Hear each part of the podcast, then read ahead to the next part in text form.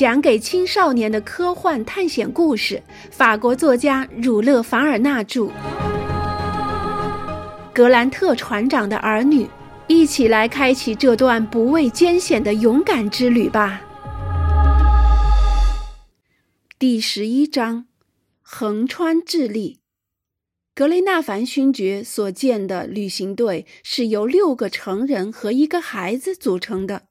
罗夫头子是在当地居住二十年并取得智利国籍的英国人。他的生意是把骡子租给旅行的人，并为租用骡子的人当向导，带领他们穿行于科迪勒拉山脉的各个通道。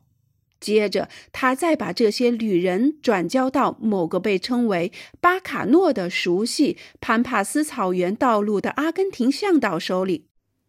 多年的海外生活并没有使这位英国人把母语忘记到不能和旅客们交谈的程度。骡子及印第安人并没有使他们忘记自己的根本。正因为这样，格雷纳凡勋爵便乐于利用这种既可以表达他的意愿，又能让对方执行命令的方便。此刻，雅克·帕格奈尔所学的西班牙语还没有被任何一个当地人理解。智利当地人管罗夫头子叫卡塔帕子。这位卡塔帕子雇佣了两个土生土长的木工和一个十二岁的男孩加入他的行列。木工负责照看驼队员行李的骡子，小孩则牵着母马马德琳娜走在前头带路。母马脖子上系着小铃铛，用来领路，为跟在后面的十头骡子提供方便。旅客骑了七头骡子，卡塔帕子骑了一头。其余的两头则驮着几卷布皮和给养，用布皮来讨好草原上土著部落的酋长，这样很多不必要的麻烦就可以避免了。木工们则更习惯于步行。从安全性和驼队的正规性来看，这次穿越南美大陆的活动可以说已经具备了最好的条件。这次穿越安第斯山脉的旅行并不普通。所以，强壮的骡子是他们必选的装备。这类骡子中最好的品种产自阿根廷。不过，这些优良的牲畜在智力发育进化成了比原种更优秀的品种。它们不仅不挑食，而且一天只饮一次水，八小时就可以轻松走完十里路。驮十四饿萝卜的重量从来就不是困难的事情。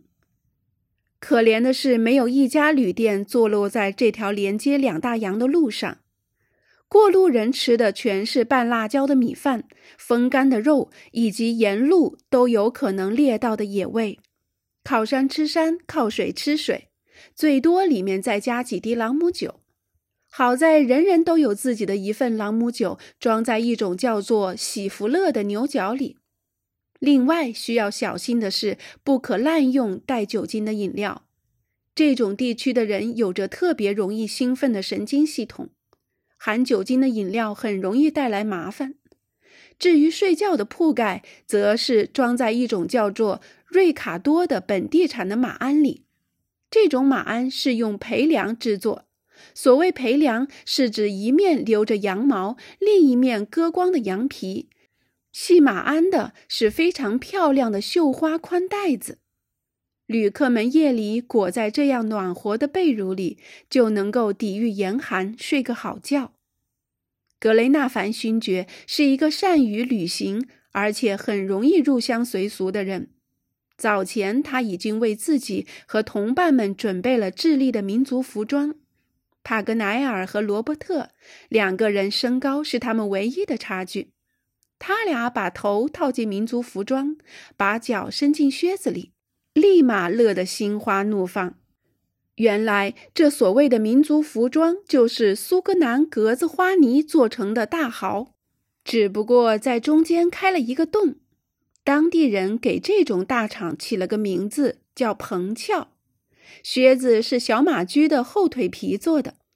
最耀眼的是他们的坐骑，身上配着豪华安配的母骡子，它嘴里含着阿拉伯式的嚼子。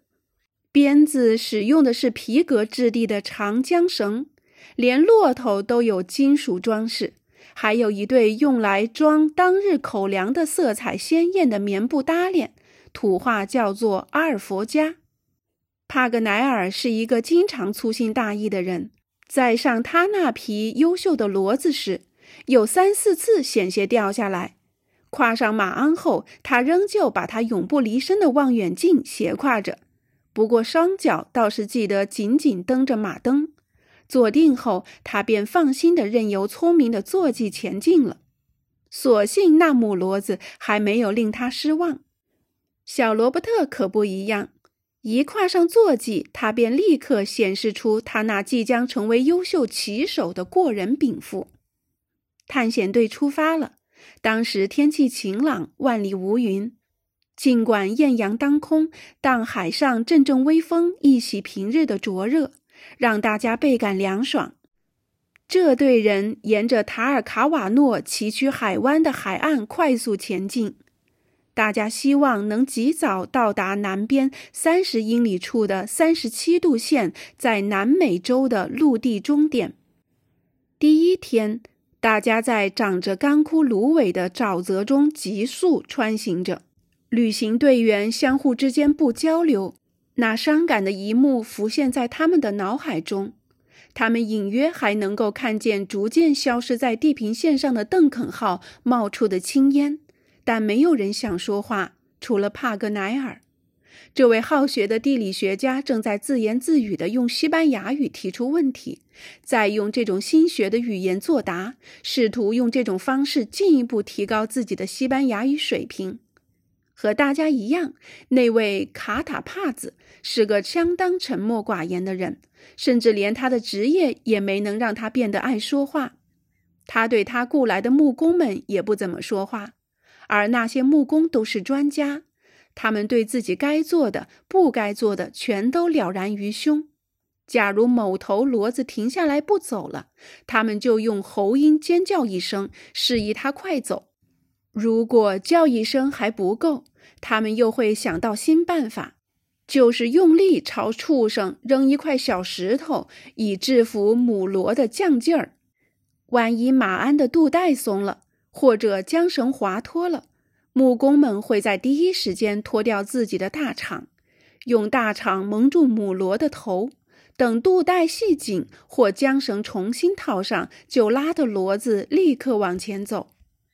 骡夫们习惯每天早上八点用完早餐后再出发，上路后便不会停下来，直到日落时分，也就是下午四点钟才歇息。格雷纳凡勋爵一行也尊重他们的这个习惯。可是说来也巧，这天当罗夫发出信号让大家休息时，大家正好到了阿劳科城。这是一个位于海湾南端、还没有完全脱离太平洋浪花起伏的城市。从这里往西，再走二十来英里，一直到卡内罗湾。才算是找到了三十七度在南美洲的尽头。格雷纳凡勋爵一行人的足迹已经遍布这里的海岸线，然而他们并没有遇到沉船事故留下的任何痕迹，或者得到任何有用的消息。看来探寻已经变得徒劳无功。因此，格雷纳凡勋爵决定把阿劳科城作为再次寻访的出发点。从这里开始，取到东边，并严格按照直线行进。于是，一行人随即进城，准备在城里过夜。他们在一家客栈的院子里安顿下来。这家客栈一点儿也不舒服，客房条件极其简陋。阿劳科是阿劳卡尼亚的首都，长一百五十里尔，宽三十里尔。在这个国家里居住的差不多都是毛鲁使人，他们是诗人艾尔西亚歌颂过的智利民族的一支。这是一个强悍而骄傲的民族，也是南北美洲唯一没有受过外族统治的民族。换句话说，阿劳科虽然昔日曾归属过西班牙人，但他的市民从来没有屈服过。他们当年怎样抵抗西班牙人，如今就怎么样抵抗智利人的入侵。而且，他们独立的旗帜——蓝底白星旗，至今还高高飘扬在为保护整座城市而设防的山岗上。在别人准备晚饭的时候，格雷纳凡勋爵、帕格奈尔和卡塔帕子在房舍间散步。除了一座教堂以及一些原天主教方济修道院的遗址，这里并没有什么地方值得好奇的。格雷纳凡勋爵曾试图搜集一些有关沉船的消息，可总是得到令人失望的结果。最令帕格奈尔感到绝望的是，根本没人听得懂他说的话。本地居民说的是阿劳卡尼亚语。而这个语言又是从此地到麦哲伦海峡都通用的母语，因此他学的那点儿西班牙语也就跟他所学的希伯来语一样，毫无用武之地。于是耳朵用不上，他唯一可以利用的便是眼睛了。尽管如此，他仍然体验到一种学者独有的乐趣，那就是仔细观察在他前面走过的各式各样的毛鲁史人。他们共同的特点是：男人身材魁梧，脸庞扁平；他们拥有古铜色的皮肤，毫不轻信的眼神，下巴不留胡须，又黑又长的头发里隐藏着一个宽大的脑袋。从表面上看，他们酷似昔日专门从事打仗的男人。历史上，这类男人成天游手好闲，仿佛是太平盛世的战士。可他们的妻子既可怜又勇敢，这些女人们努力从事家庭的笨重劳动，为他们的男人们洗马皮、擦枪支、牧羊狩猎、耕田种地。除了这些繁重任务之外，还要挤出时间制作，还要挤出时间制作松绿石色的棚壳。一副棚壳需要两年时间才能制作完成，可每副只能换回一百美元。总结起来，这些毛鲁使人构成的是一个风俗野蛮的、不值得大家关心的民族。人类的种种毛病在他们身上都有所体现，但他们有一个唯一的美德，就是热爱独立。真是些斯巴达人啊！帕格奈尔散步回来，坐下吃晚饭的时候，一再的赞扬。众人认为这位可敬的学者有点过分夸张，但他却补充道：“在参观阿劳科城时，他的心一直不由自主地狂跳着。这么一说，大家更没法理解他的想法了。”少校问他：“这突如其来的狂跳原因何在？”他回答说：“这激动是很自然的。”因为他的一位同胞曾是阿劳卡尼亚的国君，少校请他说说这位国君的名字。雅克·帕格奈尔立即自豪地说出了德陶南先生的名字。那真是一位了不起的人，留着满脸胡子。他原是佩里格地方的律师。后来当了阿劳卡尼亚国王，又被那一班下台的国王斥为纯粹忘恩负义的行为，把他从宝座上赶了下来。不过少校一想到那个律师被赶下国王宝座的情景，就禁不住笑了。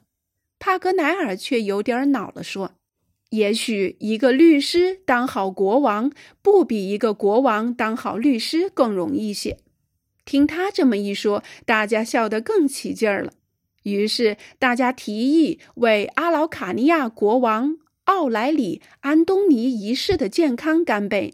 每个人都喝了几滴奇恰。片刻之后，旅客们在自己的棚壳里酣然入睡了。第二天早晨八点，母罗马德琳娜在前面开路，木工殿后。旅行小队启程，继续沿南纬三十七度线往东走去。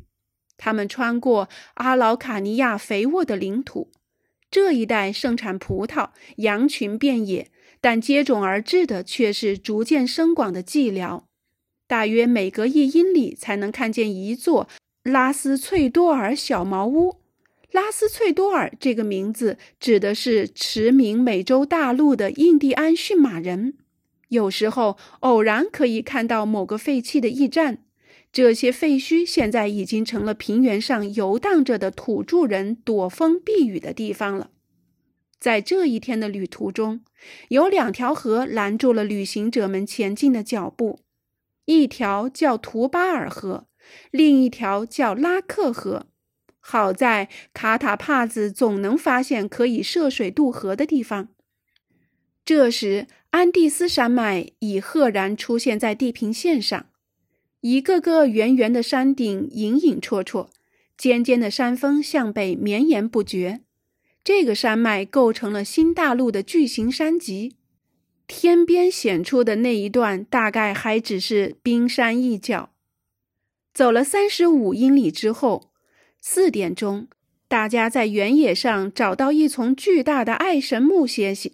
卸下了龙头的母骡们开始分散开去，开始享受那草原上丰厚的野草。个人的搭链里都有着他们的米饭和干肉。夜里只要把陪粮铺在地上，就可以得到一张安慰的床。旅行者们可以在这临时的床铺上休息了。而木工和卡塔帕子就没有这样好命了，他们还得轮班守夜。天气变得越发爽朗宜人，所有的旅行者，包括小罗伯特，大家都身体健康。总之，这次出行可谓一帆风顺。既然占尽天时地利人和，那就必须乘胜追击。这就好比得意的赌客，趁好手气搏一把。大家一致赞同这个观点，于是，在第二天的行程里，队伍加速前进了。他们顺利地渡过了拜尔吉流，晚上便在隔开西班牙智利和独立智利的比奥河岸边歇息。这时，格雷纳凡勋爵一行已经又往前走了三十五英里了。地理情况没什么变化，仍然是沃野百里，盛产孤挺花、本木紫罗兰、黄花仙人掌和曼陀罗，还有些兽类动物，比如豹猫，蜷缩着身子藏在矮树丛林里；禽类动物就有一只鸬鹚，一只孤零零的猫头鹰和几只逃避摇鹰魔爪的黄雀和梅蓬。不过，很少有人见到本地的土著人，偶尔能见到几个被通称为“瓜索”的青年，骑着马像影子似的一晃而过。他们是西班牙人和印第安人的混血儿，总是赤脚蹬着奇大无比的马刺里，马刺把坐骑刺得惨不忍睹。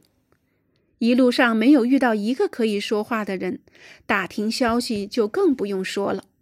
格雷纳凡勋爵因此打定主意，不在此地继续查下去。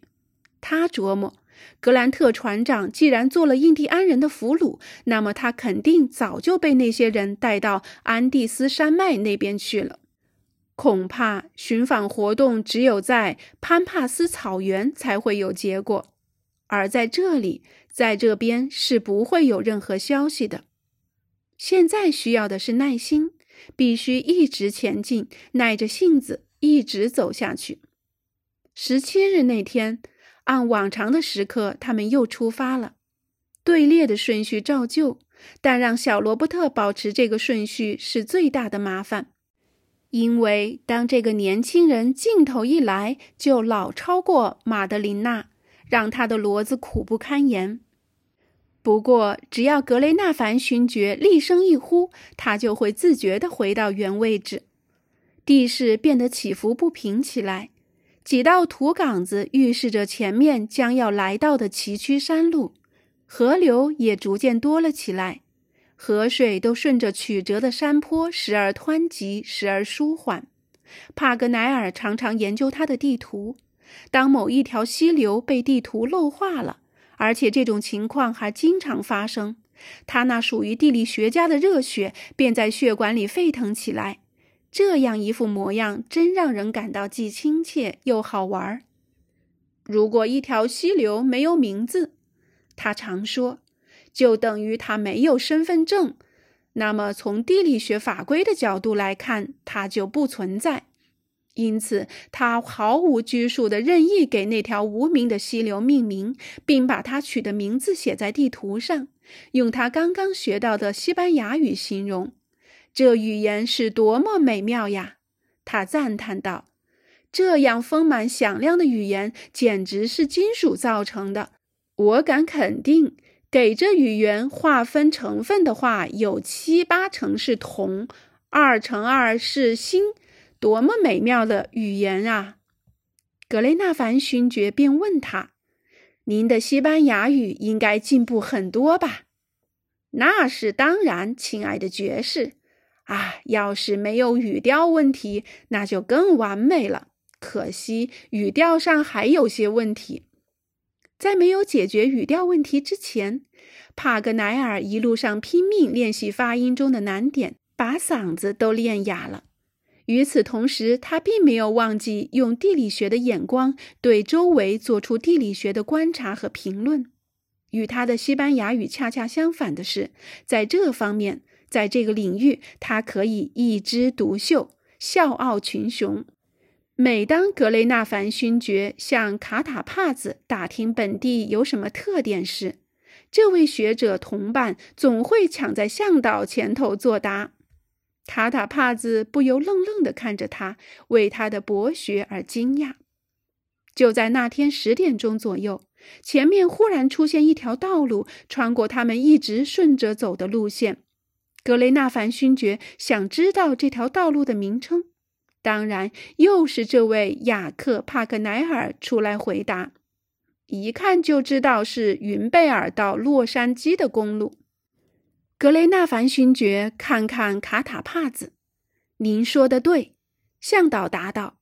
向导转向地理学家问道：“那么您是曾经到这里来过吧？”“当然啦。”帕格奈尔煞有介事地说：“也是骑着驴子走的吗？